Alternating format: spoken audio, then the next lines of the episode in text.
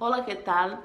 Hoje nós vamos aprender como pronunciar o nome dos dedos eh, das, da mão em espanhol, tá bom? Então eu vou colocar o desenho da mãozinha aqui do lado e vocês vão acompanhando pelo desenho. Vamos pronunciar todos juntos? Então nós vamos iniciar pelo pulgar.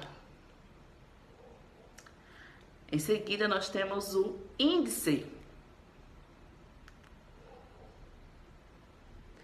Depois do índice, nós temos o dedo médio.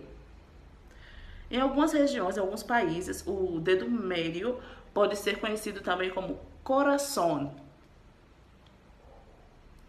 O próximo dedo da nossa listinha, da nossa mão que iremos aprender, é o anular. E em seguida, para finalizar, nós temos simplesmente ninguém mais, ninguém menos que o menique. E é isso, pessoal.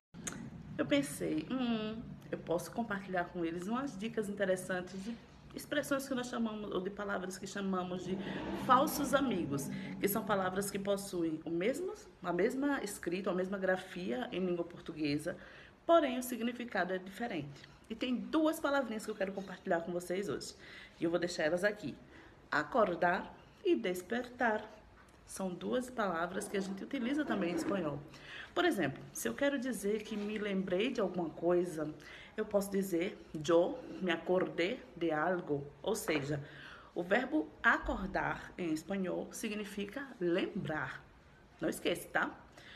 Se eu quero dizer hoje eu acordei cedo, então eu vou dizer hoje me despertei temprano, porque em espanhol Despertar significa acordar. Não se percam nos falsos amigos. Buenos dias! Hoje já é sexta-feira e ontem eu recebi um telefonema super especial de uma amiga minha que mora no Chile e ela me ligou falando essa expressão que eu coloquei aqui acima desse vídeo. Hum, o que será que ela quis me contar, hein? Eu desejei felicidades a ela por esse momento, mas eu quero saber de você. O que será que significa a expressão embaraçada. Hum, será que quer dizer assanhada? Hum? Gente, quando a gente diz em espanhol estou embaraçada, traduzindo para o português seria estou grávida. Então, a Ana, parabéns, Ana. Ela está grávida do primeiro filho e me disse: Mira, amiga, estou embaraçada de meu primeiro filho. E eu, claro, me quedé muito contenta por ela y le dije enhorabuena por este momento tão especial. Besos! Buenas!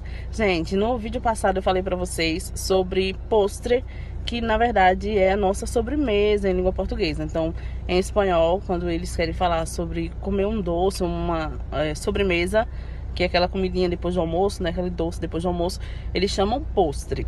Porém, existe também a palavra sobremesa, em espanhol. Na Espanha, por exemplo, se utiliza para se referir a uma conversa com a família ou com os amigos depois da comida, ou seja, você, as pessoas comem e depois se reúnem e vão conversar um pouco. E essa, essa conversa pode se prolongar por horas.